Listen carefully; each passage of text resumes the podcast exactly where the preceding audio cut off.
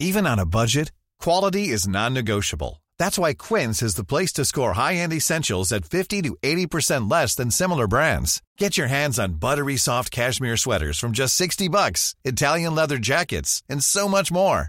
And the best part about Quince, they exclusively partner with factories committed to safe, ethical, and responsible manufacturing. Elevate your style without the elevated price tag with Quince. Go to quince.com slash upgrade for free shipping and 365-day returns. Bonjour, aujourd'hui nous allons nous poser la question de savoir si la bienveillance en entreprise s'apprendre. Je suis Gaël Châtelain-Berry, bienvenue sur mon podcast Happy Work, le podcast francophone le plus écouté sur le bien-être au travail. Happy Work, c'est une quotidienne, donc n'hésitez surtout pas à vous abonner sur votre plateforme préférée. Alors, il y a quelques années, j'ai créé le concept de management bienveillant et beaucoup travaillé depuis sur la bienveillance en entreprise. J'adore ce sujet qui m'est toujours apparu comme étant une évidence personnelle.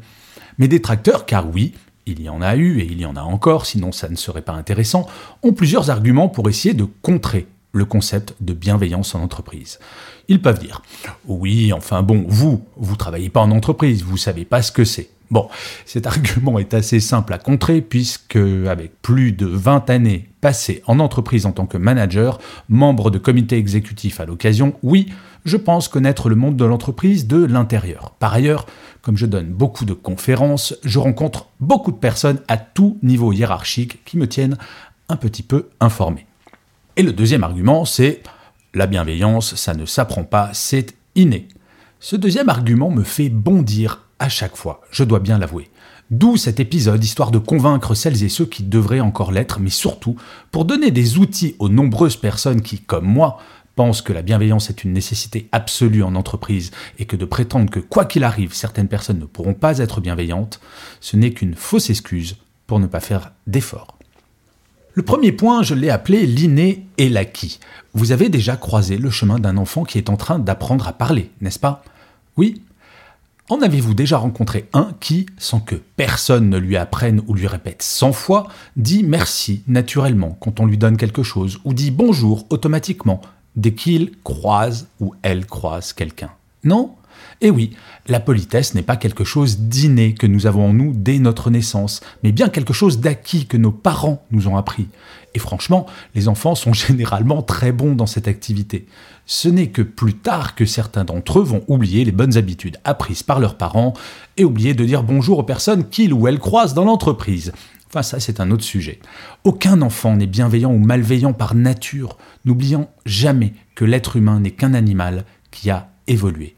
Par contre, ce qui est exact, c'est que certains seront plus ou moins sensibles à l'apprentissage de la politesse ou de la bienveillance que chaque parent essaye d'apprendre à leurs enfants. Quel parent n'a jamais utilisé cette phrase? Il est important que tu apprennes à prêter tes jouets. Chez certains enfants, c'est une évidence. Chez d'autres, il faudra le répéter beaucoup, beaucoup de fois pour que ce comportement devienne acquis. Nous sommes toutes et tous différents, et heureusement d'ailleurs. Cependant, et c'est le principe même d'une société, le vivre ensemble suppose des règles de vie communes. Alors certes, il y a les lois qui nous rappellent que voler, que tuer ou tout autre crime ou délit n'est pas acceptable. La politesse et la bienveillance font également partie de ces règles de vie communes. Ensuite, il y a Mozart et les autres. Je compare souvent l'apprentissage de la bienveillance à l'apprentissage du piano. Prenez 10 personnes qui n'ont jamais touché de piano de leur vie et donnez-leur une semaine de cours intensifs.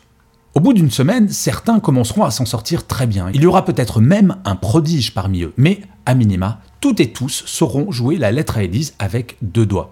Il en va de même avec la bienveillance. Bien entendu qu'il existe des natures particulièrement empathiques, des personnes qui savent écouter par plaisir, des personnes plus patientes que d'autres, mais quand il s'agit de comportement en entreprise, changer est possible. Un exemple?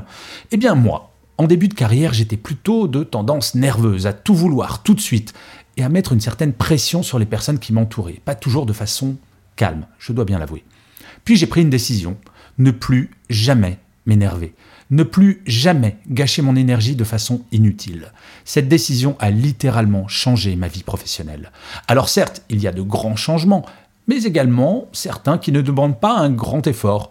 L'une des premières sources de démotivation, sachez-le, en entreprise, ce sont les petites incivilités comme par exemple le fait que son manager ne nous dit pas bonjour le matin, Vous m'accorderez qu'il ne doit pas être très compliqué pour tous les managers de cette planète d'apprendre à dire bonjour à leur équipe.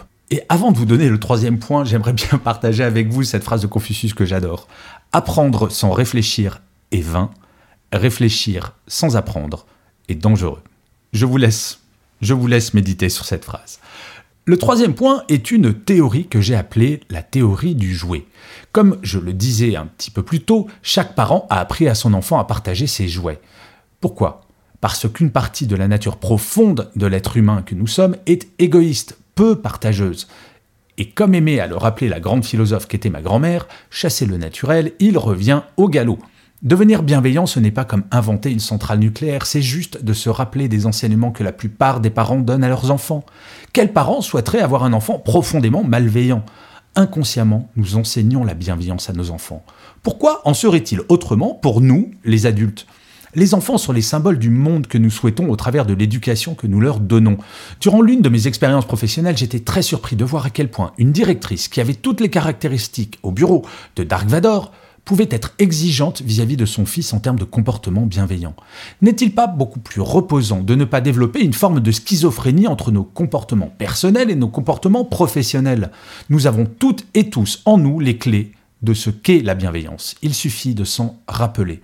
En tant qu'adulte, il est simple de comprendre qu'en fait, la bienveillance, c'est assez simple. Si je n'aime pas que l'on me vole mes jouets, je dois commencer par ne pas voler ceux des autres. Et oui, la bienveillance, c'est aussi simple que cela. Ne jamais faire à un collègue ou à un membre de son équipe quelque chose que je n'aimerais pas que l'on me fasse. Et enfin, il y a un intérêt commun. Qui voudrait travailler dans un environnement où personne ne dit bonjour, où tout le monde hurle, où l'erreur n'est pas tolérée, où tout le monde est systématiquement en retard, où personne ne s'écoute, où personne ne fait de feedback Et oui, quand on fait un raisonnement par l'absurde, la bienveillance devient une évidence en entreprise. C'est dans un environnement bienveillant que nous, êtres humains, pouvons nous épanouir et donner le meilleur de nous-mêmes. Alors, j'entends cette critique récurrente. Si la bienveillance n'est pas sincère mais au service de la productivité, ce n'est pas bien. Oh, ouais, bon, je l'entends. Mais je réponds toujours de la même manière. En premier, une entreprise est supposée être rentable. Il n'y a rien de choquant à cela. Et en deuxième, je préférerais toujours une bienveillance feinte à une malveillance sincère. Choquant Non, je ne crois pas, car, comme je le disais, pour certaines personnes, la bienveillance demande un véritable effort au quotidien, car ce ne sont pas des Mozart en la matière. Mais peu importe, que ce soit sincère ou non, tant que concrètement et quotidiennement ma relation à ces personnes n'est pas toxique pour moi. Vous l'aurez compris, oui, la bienveillance peut s'apprendre et heureusement, sinon ce serait totalement déprimant. Si la bienveillance en entreprise ne pouvait s'apprendre, nous en serions encore au stade de l'homme des cavernes. Les règles de vie en commun évoluent avec le temps et je crois bien que la pandémie aura eu cet impact sur les règles de vie en commun en entreprise. La bienveillance est devenue une évidence et un impératif pour recruter et fidéliser les salariés. Mais, chose fondamentale à garder à l'esprit en permanence, la bienveillance commence avant toute chose par celle dont on fait preuve envers soi-même et envers les autres. Et d'ailleurs, vous, est-ce que vous êtes bienveillant? Eh bien, pour le savoir, vous pouvez aller sur mon site web www.gchatelain.com. Il y a un test gratuit, bien entendu, qui vous permettra de le déterminer. Et je finirai cet épisode en vous lisant le commentaire laissé par l'un ou l'une d'entre vous sur l'une des plateformes d'écoute. Pour celui-ci, j'ai choisi pour celui-ci, j'ai choisi un commentaire de Flower del Campo. J'adore ce pseudo, donc qui que vous soyez, merci. Et Flower del Campo donc me dit inspirant le work en mode fun. Parfait pour booster les matins brumeux, sujet du moment, de très bons tips, inspirant. Flower Del Compo, merci beaucoup parce que je ne sais pas si vous le savez, mais les audiences de Happy Work sont beaucoup plus importantes le matin que le soir. Donc j'ai bien conscience de ma responsabilité de ne pas vous plomber le moral de bon matin, mais au contraire d'essayer de vous booster. Donc je vais continuer encore très longtemps et si vous voulez m'aider à continuer encore longtemps, parce que c'est bientôt le 500e épisode, n'hésitez pas à mettre des commentaires, à partager, à vous abonner. Ça c'est mon Happy Work à moi, mais comme je le dis souvent, c'est aussi le Happy Work des algorithmes qui nous font vivre. On peut le regretter, mais c'est comme ça. Je vous remercie mille fois d'avoir écouté cet épisode de Happy Work. Je vous dis rendez-vous à demain, puisque je vous rappelle, Happy Work est une quotidienne. Et d'ici là, plus que jamais, prenez soin de vous. Salut Small details are big surfaces. Tight corners are odd shapes. Flat, rounded, textured or tall. Whatever your next project, there's a spray paint pattern that's just right. Because Rust new Custom Spray 5 in 1 gives you control with five different spray patterns. So you can tackle nooks, crannies, edges, and curves without worrying about drips, runs, uneven coverage, or anything else. Custom Spray 5 in 1. Only from Rust